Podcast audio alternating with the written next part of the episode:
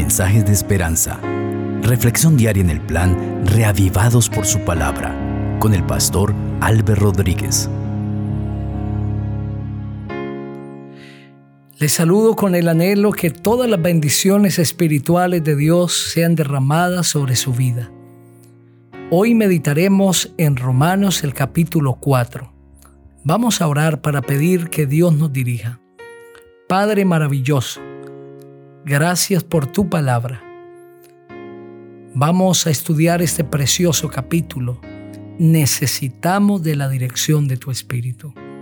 Ayúdanos a entenderlo claramente. En Cristo Jesús nuestro Señor. Amén.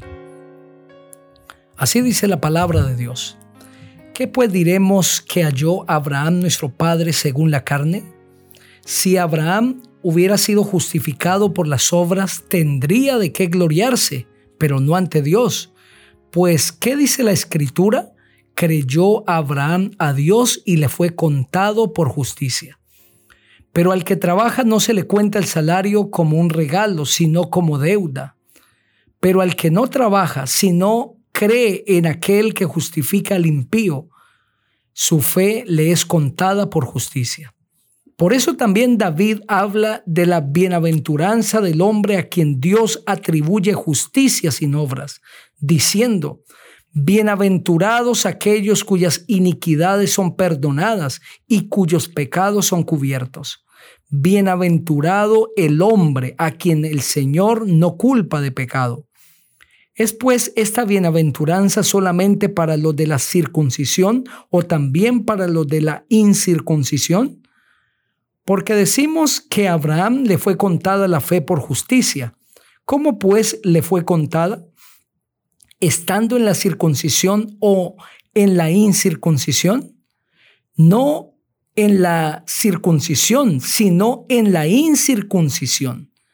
Y recibió la circuncisión como señal, como sello de la justicia de la fe que tuvo cuando aún no había sido circuncidado, para que fuera padre de todos los creyentes no circuncidados, a fin de que también a ellos la fe les sea contada por justicia, y padre de la circuncisión para los que no solamente son de la circuncisión, sino que también siguen las pisadas de la fe que tuvo nuestro padre Abraham antes de ser circuncidado. La promesa de que sería heredero del mundo fue dada a Abraham o a su descendencia no por la ley, sino por la justicia de la fe. Porque si los que son de la ley son los herederos, vana resulta la fe y anulada la promesa. La ley produce ira, pero donde no hay ley, tampoco hay transgresión. Por eso la promesa es fe para que sea por gracia, a fin de que sea firme para toda su descendencia, no solamente para la que es por la ley, sino también para la que es por la fe de Abraham. Él es Padre de todos nosotros, y como está escrito, te he puesto por Padre de muchas naciones. Y lo es delante de Dios a quien creyó, el cual da vida a los muertos y llama a las cosas que no son como si fueran. Él creyó en esperanza contra esperanza para llegar a ser padre de muchas naciones conforme a lo que se le había dicho, así será tu descendencia. Y su fe no se debilitó al considerar su cuerpo que estaba ya como muerto, siendo casi de 100 años, o la esterilidad de la matriz de Sara Tampoco dudó por la incredulidad de la promesa de Dios, sino que se fortaleció por la fe, dando gloria a Dios, plenamente convencido de que era también poderoso para hacer todo lo que había prometido. Por eso también su fe le fue contada por justicia. Pero no solo con respecto a él se escribió que le fue contada, sino también con respecto a nosotros, a quienes igualmente ha de ser contada, es decir, a los que creemos en aquel que levantó de los muertos a Jesús, Señor nuestro, el cual fue entregado por nuestras transgresiones y resucitado para nuestra justificación. Amén. Qué maravilloso capítulo este. El enfoque de este capítulo es la justificación por la fe.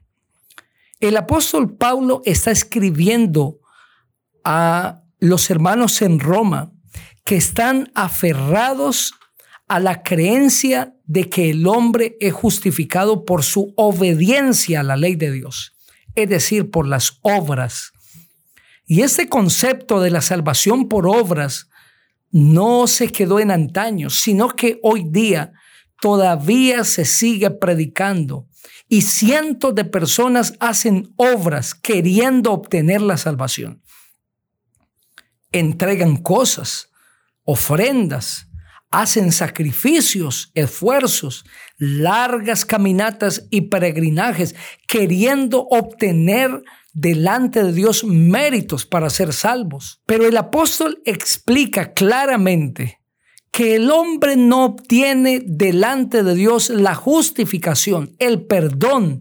Al hombre no se le acredita la salvación por sus obras. Porque si fuera por sus obras, entonces la salvación le sería dada porque se lo ganó, porque se la merece. Eso es lo que dice justamente el versículo 4. Pero al que trabaja no se le cuenta el salario como un regalo, sino como deuda. Pero al que no trabaja, sino cree en aquel que justifica al impío, la fe le es contada por justicia. Si el hombre pudiese ganar la salvación por sus obras, entonces Dios tendría que salvarlo para pagar la deuda que tiene con el hombre. Y no es Dios que está en deuda con el hombre, sino el hombre está en deuda con Dios. Es por eso que el apóstol pone un ejemplo que en el concepto judío era definitivamente la persona ideal, era el orgullo de la nación. Hago referencia a Abraham. No sin propósito, el apóstol Pablo escoge a Abraham para hacer entender a la nación y a todo ser humano que el hombre no se salva, no obtiene la justicia, no es declarado justo delante de Dios por sus obras, sino que esa justificación le es acreditada por la fe. Por eso el apóstol eh, explica que Abraham fue justificado por la fe y no por sus obras. Es por eso que David habla de la bienaventurada experiencia que recibe el pecador, el culpable, cuando es perdonado por el Señor. Por eso dice el versículo 7. Bienaventurados aquellos cuyas iniquidades son perdonadas y cuyos pecados son cubiertos. Bienaventurado el hombre a quien el Señor no culpa del pecado. Es decir, David está presentando la preciosa experiencia que tiene un hombre cuando Dios lo declara justo, cuando lo perdona y le llama bienaventurado aquel que tiene esa experiencia. Bienaventurado es, en otras palabras, dichoso. Feliz aquel hombre, privilegiado aquel hombre a quien el Señor no culpa, sino que le ha perdonado. ¿Por qué es bienaventurado? Porque no lo merecía. Porque no debía haber recibido la justificación, pero Dios en su divina providencia quiso justificarle, quiso perdonarle. Ahora explica que Abraham no fue justificado por el Señor después de la circuncisión, sino antes de ser circuncidado, fue justificado por Dios. Dios lo declaró justo antes de la circuncisión. Y la circuncisión es el fruto de haber tenido ese encuentro con su Salvador. La circuncisión es el fruto de haberse encontrado con el Señor Jesucristo y de haber sido justificado por Él. Si hubiese sido justificado después de la circuncisión, se le hubiese atribuido la justificación a su acto de circuncisión. Pero no fue así. De la misma manera, Dios justifica a cada persona que reconoce que Jesucristo es su Salvador. ¿Y dónde lo justifica? En su estado pecaminoso. Dios no le pide al hombre que tiene que limpiarse de su pecado y que tiene que transformarse a sí mismo para poderlo declarar justo. No. El hombre no es capaz, no tiene la capacidad de abandonar el pecado por sí mismo. El hombre no puede justificarse, no puede transformarse a sí mismo. Por eso Dios justifica, declara justo al pecador en su condición pecaminosa. ¿Qué tiene que hacer? Reconocer que Jesucristo es su Salvador. Y si reconoce que Jesús es su Salvador, el Señor lo justifica allí mismo, donde estaba hundido por el pecado, Cristo lo saca y lo declara justo. ¿No les parece maravilloso ese regalo que Dios hace? Queridos amigos, no son nuestras obras las que nos dan el perdón. No son nuestras obras las que nos conceden la salvación.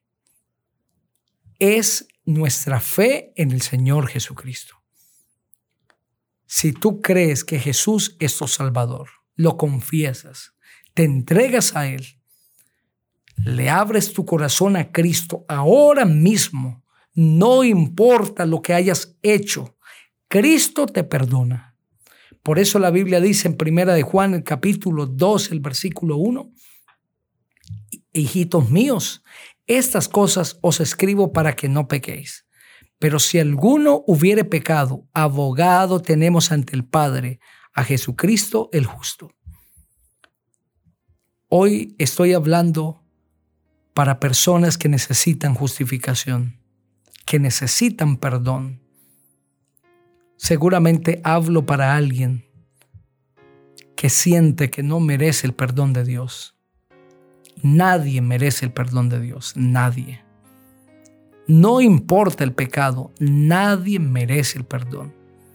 El hombre debe morir en el pecado, pero Dios, que es grande en misericordia, que es rico en gracia y en bondad, ha decidido justificar al hombre, no porque lo merezca, sino como un regalo. Y hoy el Señor quiere justificarte, quiere perdonarte, quiere enterrar tu pasado. Quiere que sientas el gozo de su perdón. Si ese es tu anhelo, ríndete a Jesús. No importa dónde estés, no importa tu condición, busca hoy a Jesús. Habla con Él. Ahí donde estás, si es posible, cae de rodillas delante del Señor y pide perdón. No importa lo que hayas hecho, hoy Cristo te perdona y te declara justo delante de Dios. Quiero invitarte para que juntos oremos buscando ese perdón. Padre maravilloso, gracias por tu palabra. Gracias porque hoy tú quieres perdonarnos, Señor justificarnos. Que cada persona que está escuchando este mensaje se pueda rendir a Jesús y tú le perdones. Y que hoy sea declarado o declarada justo o justa delante de ti. En Cristo Jesús. Amén. El Señor te bendiga.